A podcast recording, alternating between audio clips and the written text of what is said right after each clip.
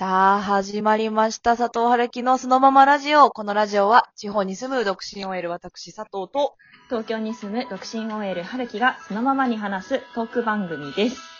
はい。はい。えー、今日は、ちょっと2020年に戻ってしまうんだけど、うん。ちょっと話したいなって思ってたことがあって、実は年末に占いに行ってきたんですよ。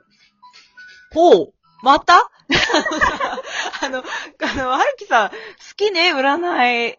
前もしてたよね。そうなの。まあ、前はね、あの、どんな内容だったかっていうのは、あの、シャープ11の肉食女子イエス or No っていう回で、あの、詳しく話してるので、もし気になる人がいたら聞いてほしいんだけど、ぜひ聞いてほしい。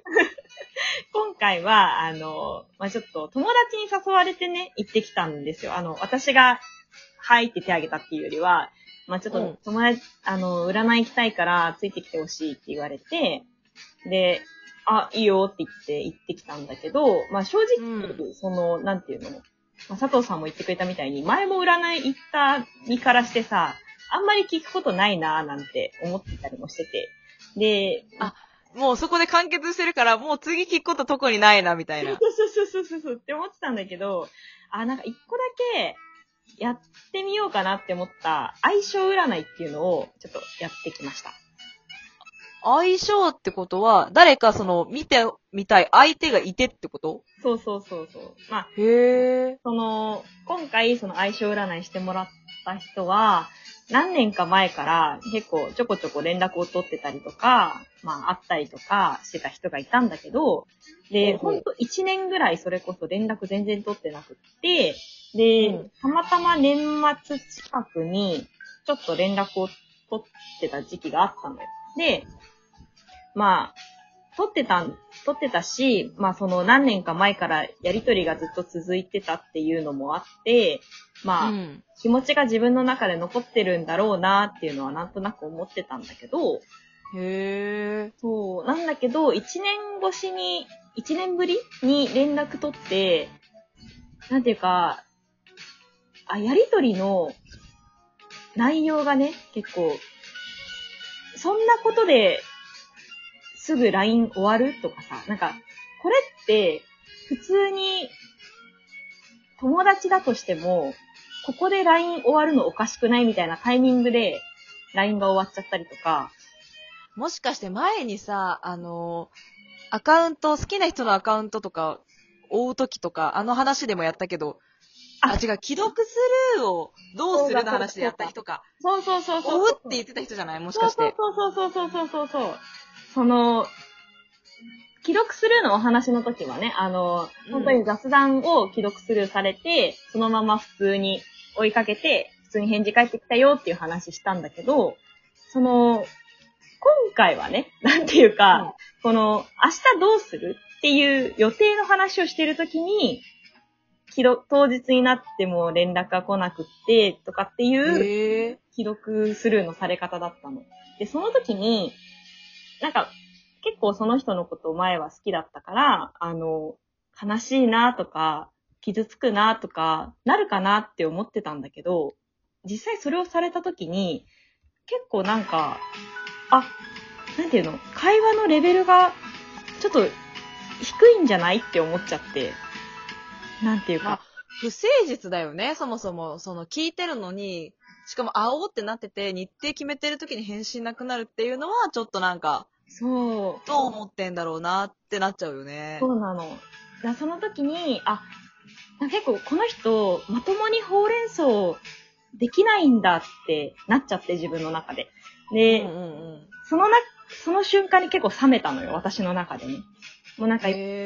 てたけど、その一瞬で冷めてしまったというか、で、っていうことがあったんだけど、その直後にね、占いにたまたま行って、で、あ、それが冷めた後に占いに行ったってこと？そうなの。だけど、まあ、相手はどう思ってるのかなっていうのだけ、まあ、聞くだけ聞いてみようかな、みたいな。で、思っちょっともし、後押しされたい、されるならされたいみたいなね。そうそうそうそうそう。で、まあ、占ってくださいって言って生年月日を教えて、やってもらった結果、うん占い師さんから、あ、この人、そうですね。突然死する可能性があります。って言われたの。嫌な一言だね、それ。絶対嫌だね。ってなってさ、あの、体が悪いとかさ、病気がちですとかじゃなくて、突然死なったの。もう C まで行っちゃうんだ。そう、そう。で、変わったところないって聞かれて、確かに1年ぶりに会った時、あの、結構太ってたの。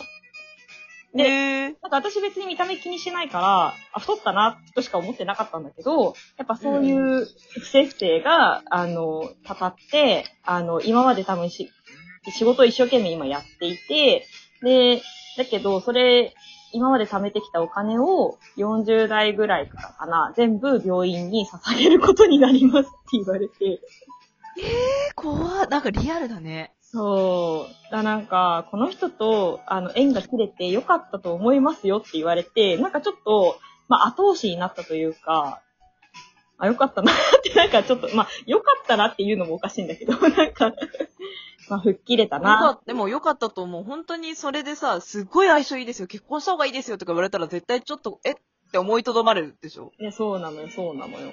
うん。だからちょっと、まあ、いい後押しになったなっていうふうに。まあ、ちょっとね、占いが本当に当たるかわからないけど、なんかそういう後押しもあったなっていう話をちょっとしたいと思って。よかったね。気持ち言えば冷めないとね。重要だよね。そうなのよ。え佐藤さんはさ、そういう感じのなんか急に冷めた話とかって、あったりする？うーん。あるよ。もう、好きだよ、ほんと。いやいつだってあるんだよな冷めるって結構熱しやすく多分冷めやすいタイプなんだと思うんだけど、なるほどね。すっごい好きだった人がいて、その人が、ついに私の家にやってくるっていう日だったの。お、で、ら、あの、バイトがあったから、ちょっとバイト終わるの遅くなるんでって言ったら、分かった、家の前で待ってるって言われて、おでも急いで駅から走って帰ったら、本当に家の前に立ってたのよ、彼が。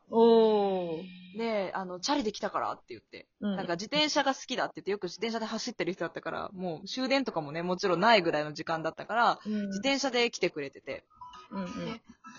あ、じゃあどうぞって言って、こうマンションのこうエントランスのね、ドア開けた瞬間、こうなんかひ光がちゃんと明るいからさ、こうパーって私たち照らされて、なんかその瞬間に初めてその日彼がな、どういういでたちかを見たんだよね。じゃあ、え？っていうような、なんか、え、どこでそれ、どうやったらそんな色に染まるのっていうぐらい真っ青な T シャツ着てて。なんかもう青っていうか、青超えた、なんかもう、なんていうのかな。なんとも言えないブルーだったの。え？って思ったけど、まあまあまあ、人それぞれじゃんそういうファッションとかね。うんうんうん何しろもう私はその顔が好きだったから、本当に彼の。うーん。もう許せる、全然許せる。だってもう脱いじゃえば一緒だしと思って。で、そのまま家に行ったわけですよ。うん、で、夜、じゃあそろそろ寝よっかってなって。うんで。もさすがに彼が180いくつぐらい、結構大きな人だったから、いや、さすがに私、男物の服とかももちろんないから、うんあの、あなたに合う服ないかもしれない、ごめんって言ったら、あ、実はね、持ってきてるんだって言って、リュックからバッ T シャツを出したの。うん。で、それもまたブルーの T シャツで、でいや、ブルーどんだけ好きなんと思ったんだけど、よく見たらなんかうっすらこう、チェックっぽいなんか柄が見えて、へえ。何？って思ってよく見たらそれ、バーバリーだったの。えで、いやもうその瞬間、声にはもちろん出さないように頑張ったんだけど、私のなんか、全私が、いやいやいやいや、逆やん もう、逆や、誰が見てもわかるやん。逆やし、知ってる？バーバリー。わかる？みたいな。もう、全血管と全細胞がそう訴えかけてた、私に。もう絶対逆やん、それみたいな。でも、すごい彼がニコニコご機嫌で、そのバーバリーを刺さって、そのさ、なんか、真っ青なブルーの、え？っていうようなブルーの T シャツペッて脱ぎ捨てて、バーバリーをシャッてきたから、ああ、もう何も言えないと思って言わなかったけど、もうなんかその瞬間になんか、さーって私の気持ちを冷めて。なんかね、ブルーの T シャツまでは許せたの。クソダサいブルーの T シャツまでは。うん。で、も、バーバリーをなんか喜んで着てる姿を見たときになんか、さーって冷めた。びっくりするぐらい。うーん。やっぱか、ね、思い返せば独特な人だったね。すごいボタンとかポケットがいっぱいついたパンツ履いててよく。カーゴパンツみたいなやつ？そうそう、なんかカーゴパンツに、なんかすごいそういう店でもあるんから、カーゴパンツにポケットつける専門の店あるんですかっていうぐらい、すごいポケットついてて、深めのポケットになんかペットボトルとかいつも入れてる人。えでそこからペットボトルからこうお茶とかジュースをパッと取って飲んで、もう一回しまうみたいなところも見てて、でもそれでも魔法は解けなくって、なぜかあのバーバリーの T シャツの瞬間に魔法が解けたの。すごくないですか？バーバリーの威力たるや。いや、なんか今日はさ、恋愛で突然冷めた話をね、あのトータルでしてきたんですけど、いや、うん。恋の終わりってほんと突然やってくるもんなんですね、ほんとね。冷める時って、なんか自分でも、え、なんでって思うぐらい一瞬。なんかほんとね、まあ、でもさ、今日お話しした、その、私のね、その占いの男性もだし、まあ、佐藤さん、うん。声は多分、あの、確かもっと学生の時とかだったと思うんだけど、そうそうそうそもうね、まとめて2020年にね、置いてきたんでね、う。うん。2021年は、まあ、新たに、いや頑張りましょうねっていう話で。そうね。なんか今思えばこうやってさ、話の種になってくれてるっていうことでも、いやほんと経験って大事だなって思ったから。うーん、思った。うんほんとなんか、そうね。なんだろう、最後にいい置き土産してってくれたなってすごい思った。これを糧にね、もう今年は冷めない恋愛をしよそうだね。う。うん。ということで、えーいつも、あの、リアクションボタン、ギフトボタンでの応援、本当にありがとうございます。ありがとうございます。この配信が面白い、楽しいと思っていただけたら、リアクションボタンを押していただけると励みになります。えーまた私たち二人への質問お便りもお待ちしています。番組ホーム画面の質問を送る URL からどしどし送ってください。それでは次の配信でお会いしましょう。バイバイ。バイバーイ。